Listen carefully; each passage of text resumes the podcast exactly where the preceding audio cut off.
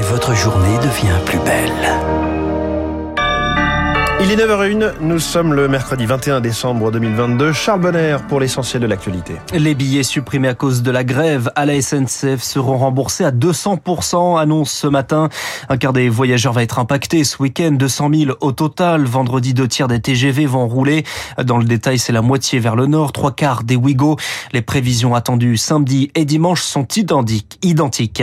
Ils sont deux pour porter une loi. Les ministres de l'Intérieur et du Travail, Gérald Darmanin et Olivier Dussopt, présentent ce matin les contours du projet de loi immigration dans le Figaro.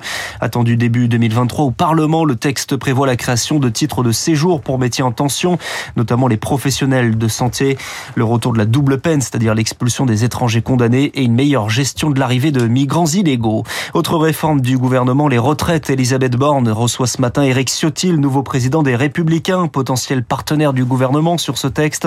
Éric Ciotti doit clarifier la position de son camp. Un policier de Blois suspendu ce matin il n'avait pas pris la plainte d'une femme victime de violence par son ex-conjoint. Deux heures après ce refus, elle était retrouvée inconsciente. Elle est toujours ce matin dans le coma, une semaine après. C'est un voyage historique qui se profile. Volodymyr Zelensky, le président ukrainien, est en route pour les États-Unis, reçu par Joe Biden à la Maison-Blanche, puis au Congrès pour un discours. Dans le même temps, Vladimir Poutine réunit les hauts responsables militaires pour détailler les objectifs de son armée pour l'an prochain. Réunion en visio, conférence, mais pas de conférence de presse comme les années précédentes. Elon Musk va quitter la direction de Twitter en accord avec le sondage qu'il avait lui-même lancé sur le réseau social. Avant de partir, il va chercher quelqu'un d'assez fou pour le remplacer selon ses mots.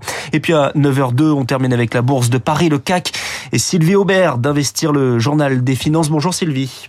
Bonjour Charles, bonjour à tous. Eh bien, la séance débute sur une note positive, un peu plus tranquille, grâce au petit rebond de Wall Street après quatre séances dans le rouge. Les valeurs de l'énergie et de la finance se sont distinguées, mais Tesla a chuté de 8% après un abaissement d'objectif de cours. Alors, les futurs américains indiquent une ouverture en hausse euh, grâce au bon résultat de Nike hier soir après la clôture. Les investisseurs, euh, malgré tout, restent encore un peu sous le coup de la décision de la Banque du Japon hier. Euh, la Banque centrale japonaise a en effet ajusté sa politique monétaire, ce qui a été analysé comme un premier pas vers l'abandon de sa lutte contre la déflation en œuvre depuis dix ans. Et ce geste a provoqué une remontée des rendements obligataires. L'agenda du jour est assez maigre. On attend la confiance du consommateur américain. Alors c'est une donnée importante puisqu'on analyse tout ce qui se passe pendant les achats de Noël. Sylvie Aubert, Investir pour Radio Classique. Merci beaucoup. C'était la bourse, effectivement, comme chaque matin, à l'issue du, journal de 9h, effectivement, de Charles Bonner. Et je salue à 9h04 Franck Ferrand. Bonjour Franck. Bonjour François et bonjour au capitaine Haddock qui orne votre, votre Mon mug, je bois de l'eau sagement. On continue avec vous notre traversée des opéras bibliques. Eh oui, euh, alors nous allons aujourd'hui évoquer euh, Nabucco, Nabucodonosor.